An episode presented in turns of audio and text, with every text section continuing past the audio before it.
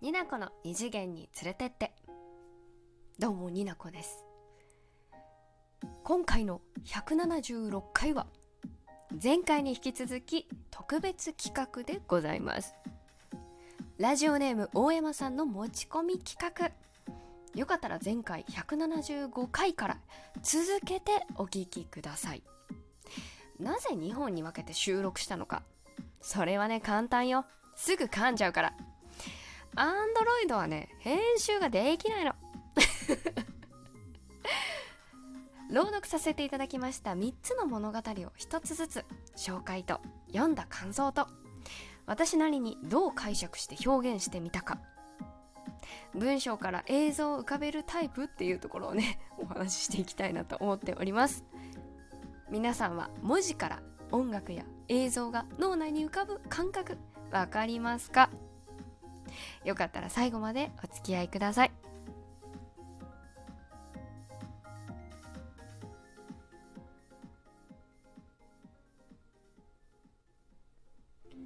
早速ねやっていきたいと思います。まず大山さん本当に本当にありがとうございました。いや緊張しましたねこの朗読読み上げるの。本当ね作者にの感想がすぐ聞ける状態で朗読をするってなかなかあの緊張するよ。まず1個目ですね。すぐ読ませていただきたまいててて。緊張？今更ながらに緊張が出ている「幸せな朝」という作品ですね。私の朗読を聞いてみて皆さんはこの主人公はどんなキャラだと思いました？見た目でも性格でもいいんですけどちなみにですね大山さんからもらったイメージはこういった形でした。結婚か同棲かパートナーがいる幸せ寝ぼけて焦って安堵と幸せという感じを出していただけたらなっていうところでイメージまでいただきました。ねえ。ええなこういうの。急になんや。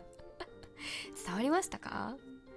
あのヒントはもらいましたけれども私この主人公は男の子でも女の子のでもどっちでもいいかなと思って一応話しております。うん。ただ甘え上手な子をイメージしてます。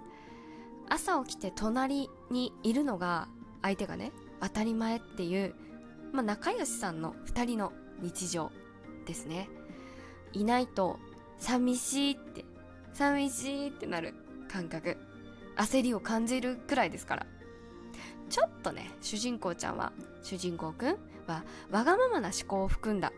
なんでいないの？っていうちょっと幼さを含めてみました。うん。だからあいたいたってちゃんと確認したらもうなんか気持ちにちょっと余裕が出ちゃってあくびしながらおはようって言っちゃうようなそんな主人公に仕上げてみました。まあまあまあただの甘々カップル。っていう設定にしてもよかったんですけれども。うん。私はもう一エッセンス入れました。こうこの2人はやっと結ばれた2人という裏設定、うん、ちなみにこのラジオ聴いてくださってる方でトーカーさんもいらっしゃると思うんですけど朗読されたことある方はどういう感じに読み設定を決めて読みますかね。ちょっと他の方でも聞いてみたい作品でもあるんですけど。私は勝手にちょっと複雑な関係だった2人がやっと一緒になれてとかそういうドラマティックな要素を足してしまったために。最後の2行ですね。ありふれた日常の朝幸せを感じた朝という2行があるんですがこの2行を読む時すごい込み上げるものがなんかすぐすぐ感情出ちゃうから勝手に自分で設定つけといて。すごい泣きそうになりながらの気持ちを込めて読みました。で3つの中で一番映像とキャラクターの動きだったりこう設定が鮮やかに浮かんだ作品です。ということで、うん、改めてね前の回今の私の設定を聞いてもう一度聞いてくれたら嬉しいなと思います。幸せな朝の感想と私の設定でした。で2個目。2個目またガラッとイメージが変わったと思うんですがつる植物。これはね 難しかった。色気って何ですか？ね色気って何？どっから出んの？っていう気持ちになったんですけど一応大山さんからもイメージはもらってました。イメージですね。峰文 峰文子って誰？峰不二子のイメージ。もしくはもう少しダメな女感？うん。妖艶でもいいし可愛くでもいいお任せしますっていう感じでイメージをもらっていました。これ伝わりました？これ難しいんですけど。で私最初に文章だけ読ませていただいた時はなんかね和な感じでいこうかなっていうイメージが湧いたんです。あの和風な音楽が脳内で流れてどちらかというとこう近代に近い花街テレンテクダで男を惑わす花魁みたいなくらいな色気を出したかったんですけどまあ難しい。あといい BGM がちょっと見つからなくて。今回はその峰不二子ちゃんみたいなこう小悪魔ちゃんって感じのバーで出会ったミステリアスなうーん小悪魔ちゃんっていう感じにしてみました。出てるかは知りませんけど。で話してるのはつる植物のことなんですけどこうドキッとしてしまうような間とか吐息とかを意識してみました。ただ何せ読んでる本人の経験値がだからね一番難しかったのはねやっぱり笑い声ですね。セクシーな笑い声はね難しい。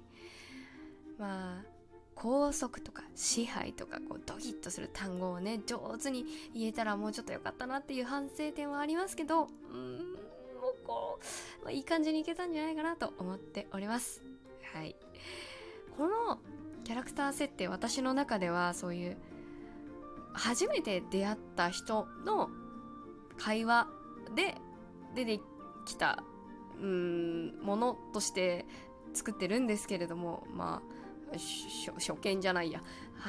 初対面でこういう話ができるってって相当なコミュ力を持ってるかなとは思ってるんですがちょっと難しかったな。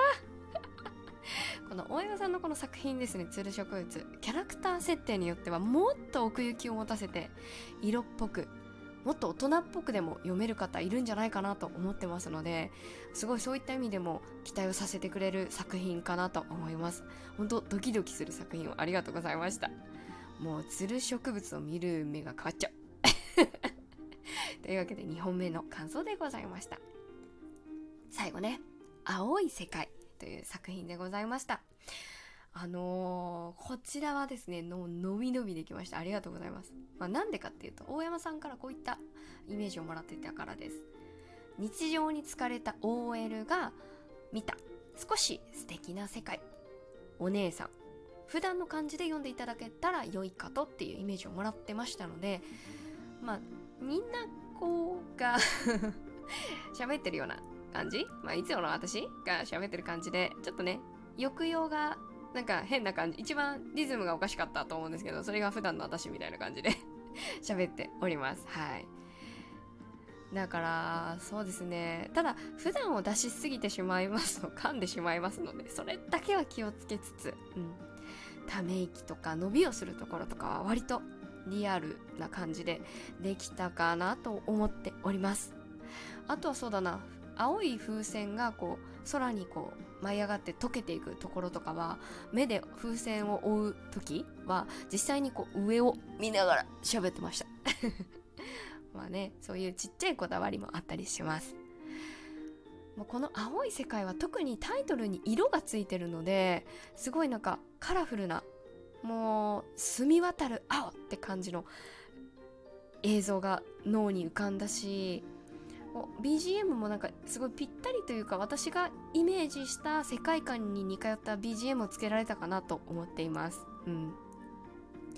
広めの公園でね青夏青って感じで現実逃避をする感じを出してみました、まあ、この作品は青の表現が美しいのでこうなんかイメージした映像はなんかリアルなうーん映像っていうよりもどちらかというと私は背景がリアルに描かれるアニメ映画の映像がうわーって浮かんできましたね。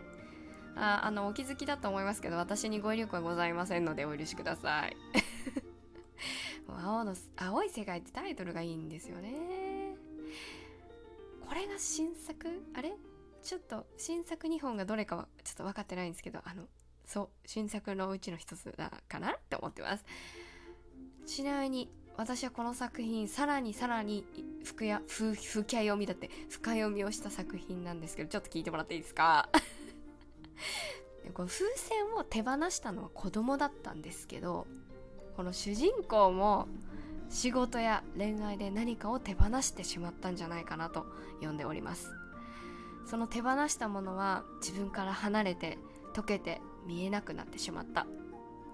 子供は大声でね自分の気持ちに正直に悲しくて泣き叫ぶ。大人になった彼女はねそんな泣き叫ばないけど彼女の代弁者のように子供が泣いてくれました。手放したものへの未練をね大爆発させて。うん。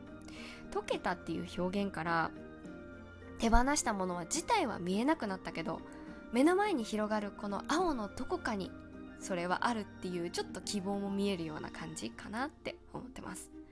自分の代わりに泣いてくれた子供を笑顔にすることで彼女自身も笑えるんじゃないかなと、うん、語彙力ないながらに深読みをしてみました。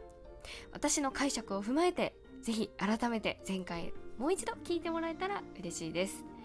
表現するのってすごく難しいけど楽しかったです。素敵な企画大山さん本当にありがとうございました。お便りリクエスト感想いつでも待ってますので。それではまたね。